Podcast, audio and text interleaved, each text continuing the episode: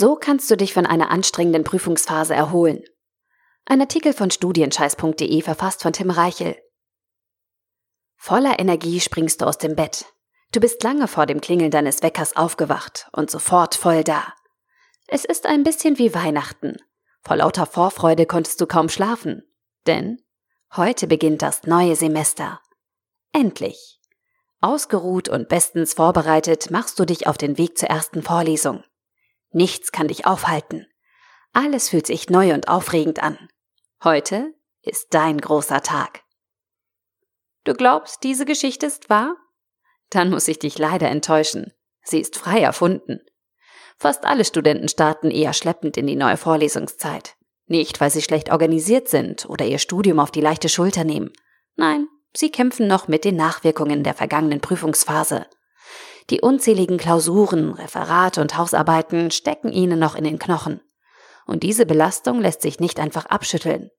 Die Folge? Zum Semesterstart bist du weit von deinem normalen Leistungsniveau entfernt.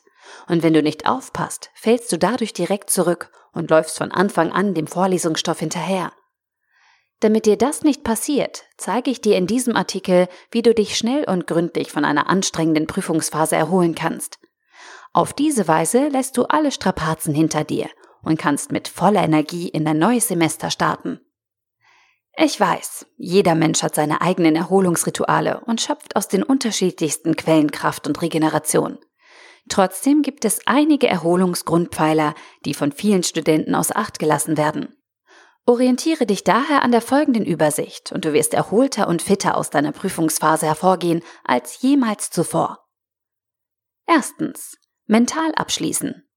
Der erste Schritt, um deine vergangene Prüfungsphase hinter dir zu lassen, besteht darin, einen mentalen Schlussstrich zu ziehen. Ich erlebe immer wieder Studentinnen und Studenten, die in der Vergangenheit leben. Sie denken an Aufgabe 2 aus der letzten Klausur, erinnern sich an die knapp verfehlte Note oder hadern mit der ungerechten Punkteverteilung des dicken Professors. Das kannst du natürlich so machen, doch es bringt dir nichts. Versuche daher mit deiner Prüfungsphase mental abzuschließen. Triff die Entscheidung, dass du vergebenen Chancen nicht mehr nachtrauen wirst und hör auf damit, dir mögliche Fehler immer wieder vor Augen zu führen. Natürlich sollst du aus der Vergangenheit lernen und es zukünftig besser machen.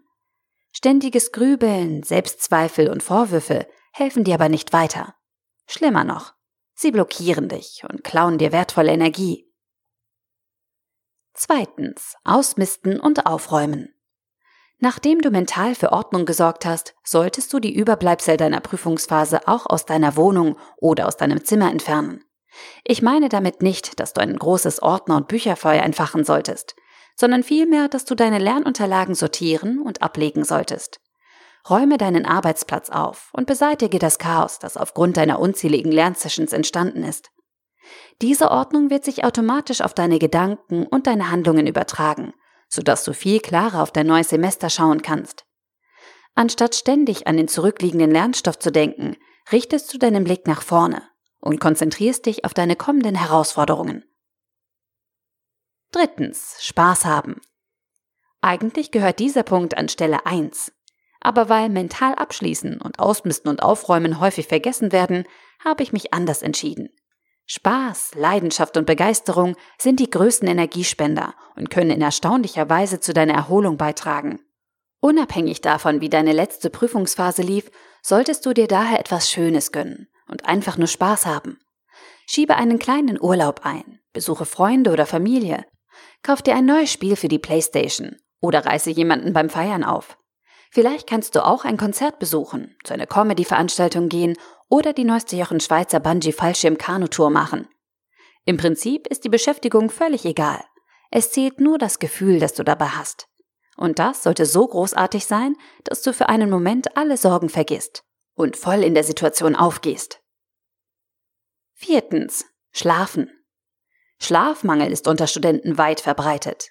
Während der Prüfungsphase oder kurz vor der Abgabe einer wichtigen Studienarbeit erreicht das Schlafdefizit in der Regel seinen Höhepunkt. Diese Übermüdung darfst du allerdings nicht unterschätzen.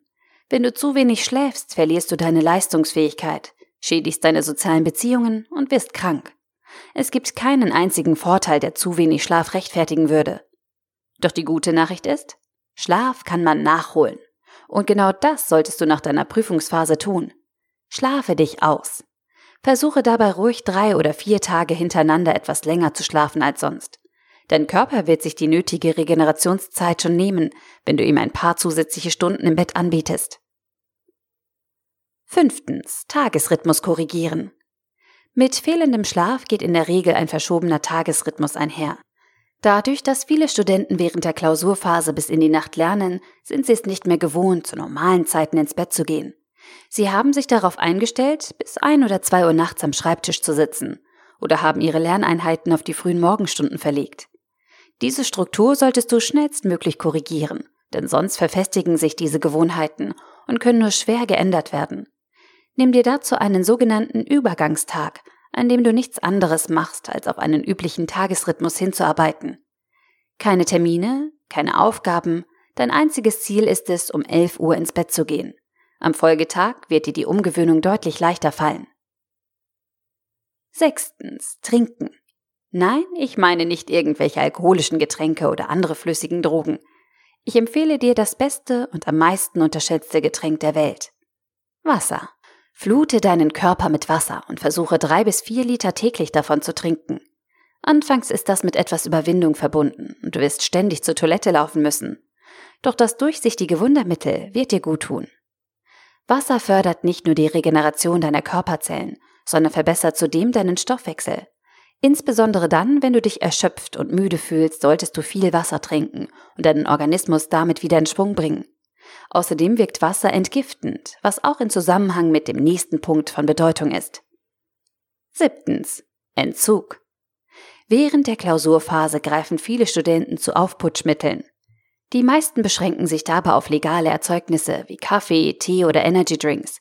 Andere werfen täglich zwei Kopfschmerztabletten ein oder beschaffen sich verschreibungspflichtige Medikamente, die angeblich leistungssteigernd wirken sollen. Abgesehen davon, dass ich dir entschieden von letzterem abrate, solltest du dich nach deinen Prüfungen auf eine radikale Entziehungskur setzen. Nur durch einen entschlossenen Entzug wirst du dich vollständig von deiner Prüfungsphase erholen können.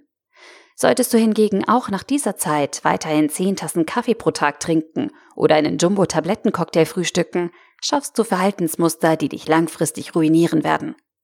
Trinke stattdessen Wasser oder suche dir eine gesunde Alternative.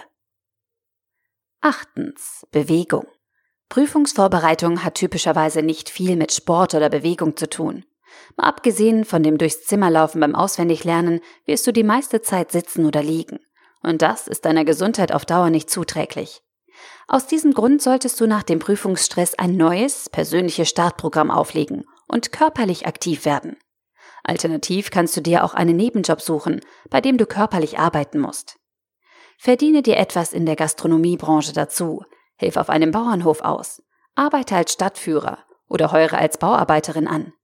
Manchmal sind gerade stumpfsinnige Arbeiten balsam für deinen strapazierten Geist und können die beste Erholung sein. Neuntens. Soziale Wiedereingliederung. Neben deiner körperlichen und mit Verlaub geistigen Rehabilitation solltest du nach deinen Prüfungen besonderen Wert auf soziale Kontakte legen. Während der Prüfungsvorbereitung bist du meistens auf dich allein gestellt. Für gesellschaftliche Events, ausufernde Partys mit deinen Freunden oder lange Familienfeiern hast du schlichtweg keine Zeit. Doch genau diese gemeinsame Zeit mit deinen Lieblingsmenschen solltest du jetzt nachholen. Verabrede dich mit deinen Freunden, ruf deine Oma an und besuche deine Eltern. Vielleicht kannst du auch einen Kurzurlaub mit deinem Partner oder deiner Partnerin einschieben, um eure Beziehung zu stärken. Arbeite diese Treffen jedoch nicht einfach nur ab, sondern genieße jeden Moment und schenke deinen Mitmenschen deine volle Aufmerksamkeit. Dann werden sie dir auch verzeihen, wenn du während der nächsten Prüfungsphase kurz abtauchst. Zehntens. Abstand nehmen. Bevor du dich voll und ganz deinem neuen Semester widmen kannst, ist es wichtig, einen Schritt zurückzutreten und mit etwas Abstand auf deine Prüfungsphase zu blicken. Nimm dabei die Perspektive eines neutralen Beobachters ein und versuche die vergangenen Wochen und Monate objektiv zu bewerten. Wie ist deine Prüfungsphase abgelaufen? Was lief gut? An welchen Stellen kannst du dich noch verbessern? Versuche deine Beobachtungen aufzuschreiben und berichte von dir selbst in der dritten Person. Sie hat etwas zu spät mit dem Lernen angefangen. Das muss sie im neuen Semester anders machen. Oder er darf nicht so hart mit sich ins Gericht gehen und muss lernen, sich selbst zu verzeihen, wenn er Fehler begeht. Auf diese Weise fällt es dir leichter, deine eigene Leistung zu bewerten, ohne dabei unsachlich zu werden. Diese Übung wirkt ein bisschen komisch, ich weiß, aber sie ist effektiv. Lächerlich effektiv. Elftens. Neue Ziele setzen. Zu guter Letzt solltest du deine Ziele für das vergangene Semester durch neue Ziele ersetzen. Was möchtest du im nächsten Halbjahr erreichen? Welche Fehler möchtest du vermeiden? An welchen Gewohnheiten möchtest du arbeiten und wie willst du dich weiterentwickeln? Erst klare Ziele helfen dir dabei, herausragende Ergebnisse im Leben zu erreichen.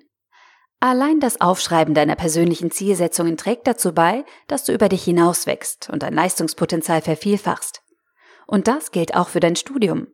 Sobald du weißt, wo du hin möchtest, kannst du den genauen Weg dorthin festlegen und die richtigen Schritte unternehmen. Damit du deine Ziele schnell und einfach formulieren kannst, habe ich drei Lesetipps für dich. Die entsprechenden Links findest du eingebettet im aktuellen Artikel. Erstens, wie du deinem Studium mehr Sinn gibst und nie wieder die Orientierung verlierst. Zweitens, Smart-Formel, wie du mit klugen Studienzielen zu den Top 3% deines Studiengangs gehören kannst. Und drittens, wie du mit der 3P-Regel motivierende Ziele für dein Studium festlegen kannst. Fazit. Egal wie anstrengend deine Prüfungsphase auch war, mit der richtigen Strategie kannst du dich in kurzer Zeit vollständig erholen und danach frisch und motiviert ins neue Semester starten. Achte dabei auf eine individuelle Mischung der vorgestellten Erholungsbausteine und kombiniere die Maßnahmen so, wie es für dich am besten passt. Ganz wichtig, auch wenn deine Prüfungen nicht so sehr erfolgreich waren oder du die ein oder andere Klausur nicht bestehen konntest, hast du ein Recht auf eine Pause. Du musst dich von deiner Prüfungsphase erholen. Alles andere würde deine Situation nur noch verschärfen. Darum gönne dir eine Erholungspause. Gestalte die Pause klug und gib im neuen Semester wieder Vollgas. Viel Erfolg dabei. Der Artikel wurde gesprochen von Priya, Vorleserin bei Narando.